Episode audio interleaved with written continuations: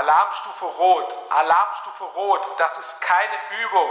Tobi, wo bist du? Was ist denn los, Rüdiger? Was ist denn, was ist denn? Tobi, Alarmstufe Rot.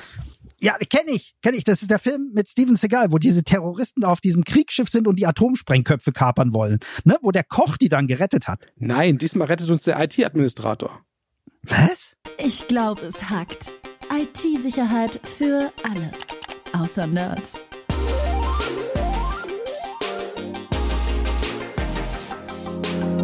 Mit Rüdiger Trost und Tobias Schrödel. Du Tobi, wir machen heute eine Sonderfolge, weil äh, ja das Cybergeddon ist ausgebrochen. Wie, was ist passiert? Es gibt eine ja sehr, sehr krasse Lücke im Exchange-Server von Microsoft und der wird leider bei sehr, sehr vielen Unternehmen eingesetzt, ist ein ja fester Bestandteil von fast jedem Netzwerk, kann man sagen. Das ist quasi deshalb eine der größten Cyberattacken ever der Welt, die es jemals gegeben hat, um mal hier so ein bisschen auf die Pauke zu hauen, oder? Ja, das ist leider so. Also wir haben tatsächlich in Deutschland das Problem noch mehr als in allen anderen Ländern, wie jetzt gerade rauskommt, weil ja wir Deutschen doch sehr stark auf diesem Exchange-Server, an diesem Exchange-Server-System festhalten. Man muss sagen, dass in anderen Ländern das Problem nicht so stark ist, weil die viel mehr auf die Cloud setzen. Also die nutzen sozusagen auch die gleiche Technologie, aber die wird eben von Microsoft gehostet und mhm. hat, haben die eben nicht im Netzwerk stehen und müssen sich da nicht um die Sicherheit kümmern. Und aber es gibt hier viele Firmen, die das dann selbst betreiben und deswegen jetzt ein Problem haben, weil sie selber aktiv werden müssen und eben nicht quasi eine zentrale ja, äh, Systemlösung nutzen können, die korrigiert wird. So ist es, so ist es. Und wir wissen ja, dass unser Podcast wird ja nicht von nur Exchange äh, Microsoft-Administratoren gehört, sondern von normalen PC-Anwendern. Aber wir wollen trotzdem mal erklären, warum die IT-Landschaft, also die IT-Administratoren jetzt wirklich eine schlechte Woche hatten. Ja. Deswegen laufen die mit äh, knallroten Augen rum, weil sie so wenig geschlafen haben. Ja, vermutlich, denn die wurden im Prinzip letztes Wochenende rausgeklingelt äh, und gesagt, hier, du musst jetzt sofort kommen und hier den Exchange-Server richten. Dann erklär mir doch erstmal, was ist denn überhaupt passiert? Also wie wurde denn dieser Exchange-Server überhaupt angegriffen? Also, dieser Exchange-Server hat letzten Endes eine Sicherheitslücke. Die hat ein ähm, Security Researcher schon letztes Jahr gefunden, hat das dann analysiert und an Microsoft geschickt. Das sind ganz normale, sag ich mal, Systemlücken, die in jedem System auch mal entstehen. Das ist ganz normal. Sicherheitslücken kommen einfach mit der Zeit, weil man merkt, okay, hier hat man äh, was falsch programmiert oder hier ist ein, ein Fehler mit reingekommen oder irgendein Programm hat diese mhm. Lücke gemacht. Passiert ganz automatisch. Jetzt ist diese Lücke aber so krass, dass sie den Exchange-Server, dass, dass ein Angreifer diesen Server übernehmen kann einfach. Also er kann sich quasi drauf verbinden und mit einfachsten Mitteln diesen Server kapern letzten Endes. Das habe ich auch gelesen. Es ist tatsächlich so, dass wenn dieser Server aus dem Netz erreichbar ist, das sind nicht alle, da kann man was davor schalten, aber für einen Mail-Server, sage ich mal, um Exchange jetzt mal zu nutzen, was ja häufig gemacht wird, das ist ja gar nicht so untypisch, dass der aus dem Netz erreichbar ist. Also das ist tatsächlich eine Sache, die viele, viele dieser hunderttausenden Installationen tatsächlich betrifft. Okay, mit dieser Lücke, das habe ich auch verstanden, da muss man gar nicht viel äh, dazu haben. Sobald man sich connecten kann, also sobald man diesen Server erreichen kann, ist es relativ einfach, den komplett zu übernehmen. Und das bedeutet auch, dass man dann die komplette Kommunikation, also alle E-Mails von einer Firma mitlesen kann, was natürlich eine Katastrophe ist. Obwohl es ganz ehrlich, es kommt doch darauf an, wer liest denn damit? Wer ist denn der Angreifer? Weiß man das? Ja, man hat eine starke Vermutung, dass die Angreifer von einer ja sehr regierungsnahen Hackergruppe aus China kommen. Die nennen sich Hafnium.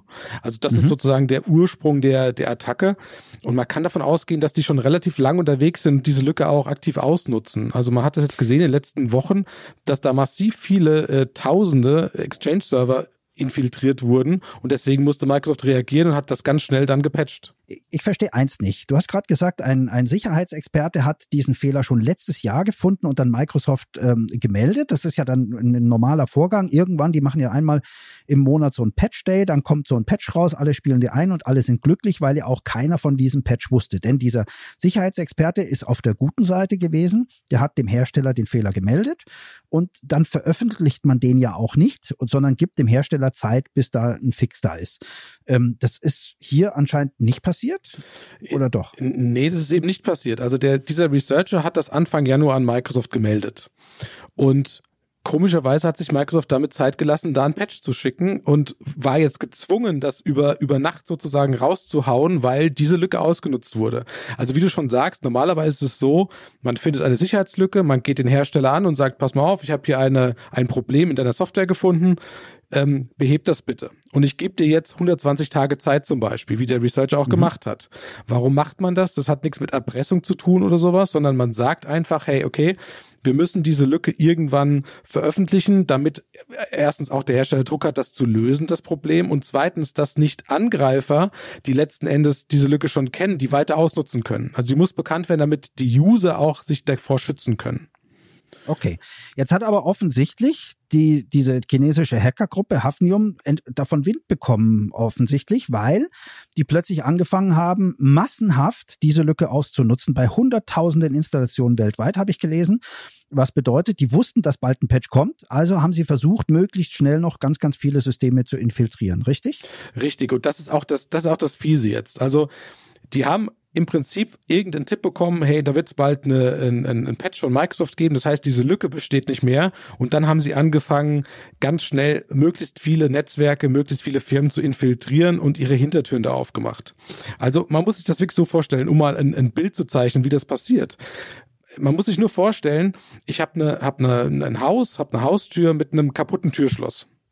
Mhm. Und ein äh, Dieb, der in mein Haus möchte, braucht nur an die Tür zu klopfen ja, und merkt, hey, das Türschloss an dieser Tür ist kaputt.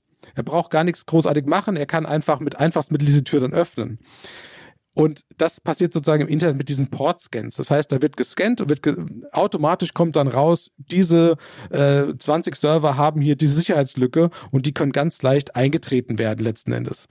Wenn er aber keine Zeit hat, jetzt das Haus komplett auszuräumen in der Zeit, weil er sagt, ey, ich weiß, die, die äh, ganzen Türschlösser, die werden morgen repariert, dann wird er mhm. hingehen und wird möglichst viele Türen aufmachen und wird sich Hintertüren aufmachen, macht also quasi in dem Bild die Gartentür auf, damit er morgen, übermorgen oder nächste Woche noch kommen kann und ganz leicht das Haus noch ausräumen kann. Und das ist, was passiert gerade. Also die Exchange-Server werden gekapert, um Hintertüren ins Netzwerk aufzumachen, die dann in den nächsten Wochen, Monaten ausgenutzt werden können also um das nochmal zu sagen, die, die gehen rein und machen, ich sage jetzt mal das Klofenster schon mal auf. Ähm, genau. Also zumindest den, den, den Hebel, ohne dass man es sieht, und verschwinden dann wieder. Das heißt, wenn ich dann vorne mein Türschloss äh, gewechselt habe und mich äh, ja quasi wieder sicher fühle, kommen die in zwei Wochen einfach durchs Klofenster reingestiegen. Das, was bedeutet denn das? Das heißt doch, dass die ganzen Systemadministratorinnen und Administratoren jetzt, die jetzt äh, die ganze Nacht patchen mussten und Updates einspielen mussten, ähm, ja noch ihr ganzes Haus durchsuchen müssen, ob da irgendwie ein Fensterchen offen ist. ist genauso ist es leider. Also das Patch einspielen ist nur die halbe Wahrheit. Das heißt, ich sichere natürlich die Sicherheitslücke ab, schließe die Tür wieder zu. Aber ähm, der beste Ansatz in meinen Augen ist zu sagen, ich gehe davon aus, ich habe einen Angreifer im Netz. Ich gehe einfach davon aus, der hat mich schon vorher gehackt. Und suche jetzt in meinem Netzwerk wirklich alles ab, und gucke, gibt es irgendwelche Verbindungen, gibt es irgendwelche Hintertüren. Also das würde ich ja normalerweise auch machen. Stell dir vor, du kommst nach Hause, äh, keine Ahnung, warst im Urlaub, kommst nach Hause, deine, deine Haustür steht sper sperrangelweit offen. Dann gehst du auch erstmal in jeden Raum und guckst, äh, sitzt da einer oder ist die Gartentür auch auf, ja. Ja, völlig richtig, würde ich auch machen. Aber das ist natürlich was ganz anderes, sowas digital zu machen, weil in meiner Wohnung laufe ich einfach mal in jedes Zimmer, mache die Schranktüren auf und dann bin ich irgendwann fertig nach spätestens, ich sage jetzt mal vier, viereinhalb Zimmer, je nachdem, was man da so hat. Vielleicht ein Keller noch dazu, okay, aber äh, digital, wie läuft denn das? Also wie, wie, wie erkenne ich denn, ob da was ist? Muss ich jeden Rechner einzeln untersuchen? Das heißt, wenn ich eine große Firma oder ein Amt bin oder eine Uni, muss ich da an jeden Rechner und irgendwas prüfen? Wie geht sowas? Im Prinzip ja. Also im Prinzip musst du einmal das Netzwerk auf links drehen, ja, solltest wow. jeden Rechner anschauen, ähm, solltest auch gucken, ob du auf der Firewall, das kann natürlich der User nicht machen, aber der Administrator kann schon gucken, okay, habe ich jetzt Verbindung auf der Firewall zu Netzwerken, die ich vorher nicht hatte? Im Zweifelsfall empfehle ich aber jedem, hol dir da einen Experten mit rein. Also hol dir einen, einen IT-Security-Consultant, der das mit dir macht, weil das sind Aufgaben, die normalerweise, sage ich mal, im Tagesbetrieb von den meisten Administratoren auch nicht vorkommen. Ja, muss man fairerweise sagen. Das ist schon ein eigenes Feld, da holt man sich externe Hilfe normalerweise. Wobei ich auch weiß, dass äh, man da nicht sofort einen Termin kriegt. Das ist quasi wie beim Orthopäden. Wenn du da anfragst, dann haben die normalerweise Wartezeiten bis zu sechs Wochen, zwei Monate. Und jetzt wird es mhm. ja noch mal schlimmer, weil jetzt kommen ja alle angeklingelt. Das ist ja wirklich dann eine krasse Sache. Aber sag mal, Rüdiger, was wollen denn die mit ihrer Hintertür? Geht es darum, dass die Mails mitlesen?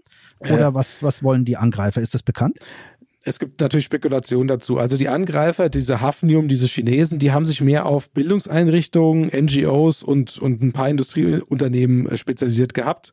Also die mhm. haben scheinbar irgendein, irgendeine Agenda. Ja, also sie suchen was Bestimmtes. Ähm, ob die Mails mitlesen wollen oder generell irgendwelche Informationen stehlen wollen, ist nicht bekannt. Leider ist natürlich jetzt durch diese eklatante Sicherheitslücke auch, sind natürlich andere Hackergruppen auch drauf äh, gekommen und nutzen das auch aus und nutzen sozusagen diese Lücke jetzt, um diese klassische Ransomware einzubauen. Das heißt also, Netzwerke werden wieder verschlüsselt, ähm, Daten werden gestohlen, äh, Unternehmen werden erpresst und das ist das, was wir dann ab jetzt sehen werden, die nächsten, nächsten Wochen und Monate.